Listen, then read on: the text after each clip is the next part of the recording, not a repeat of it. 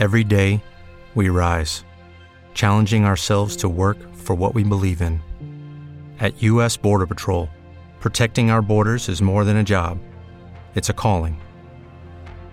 Agents answer the call, working together to keep our country and communities safe.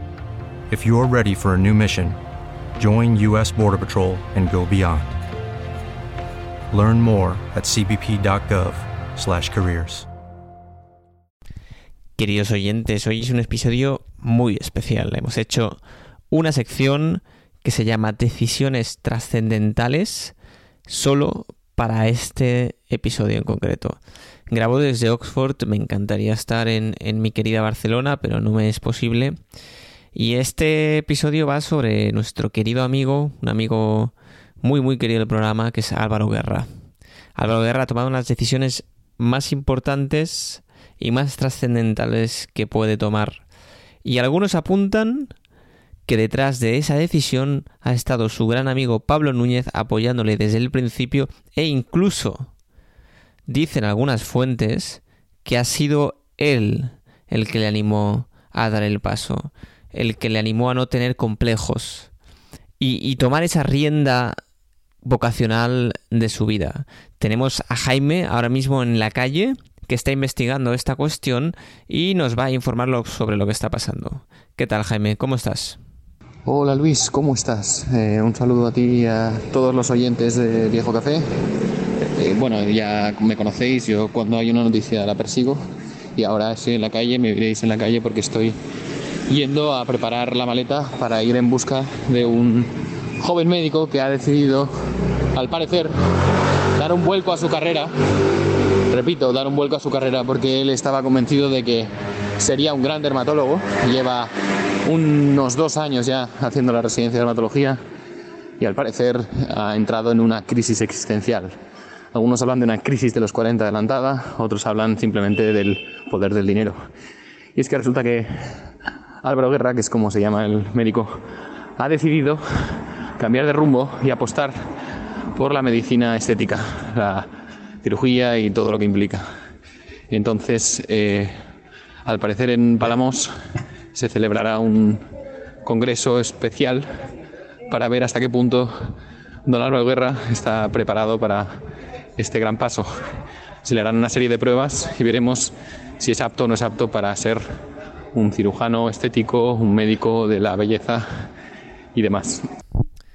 A ver, yo, yo la verdad es que estoy un poco sorprendido eh, de esto que ha hecho Álvaro, porque, o sea, sí que es cierto que en dermatología, pues a veces le veía un poco rayado porque está todo el día recetando cremitas, pero no pensaba que llegaría al punto de, de buscar otra especialidad.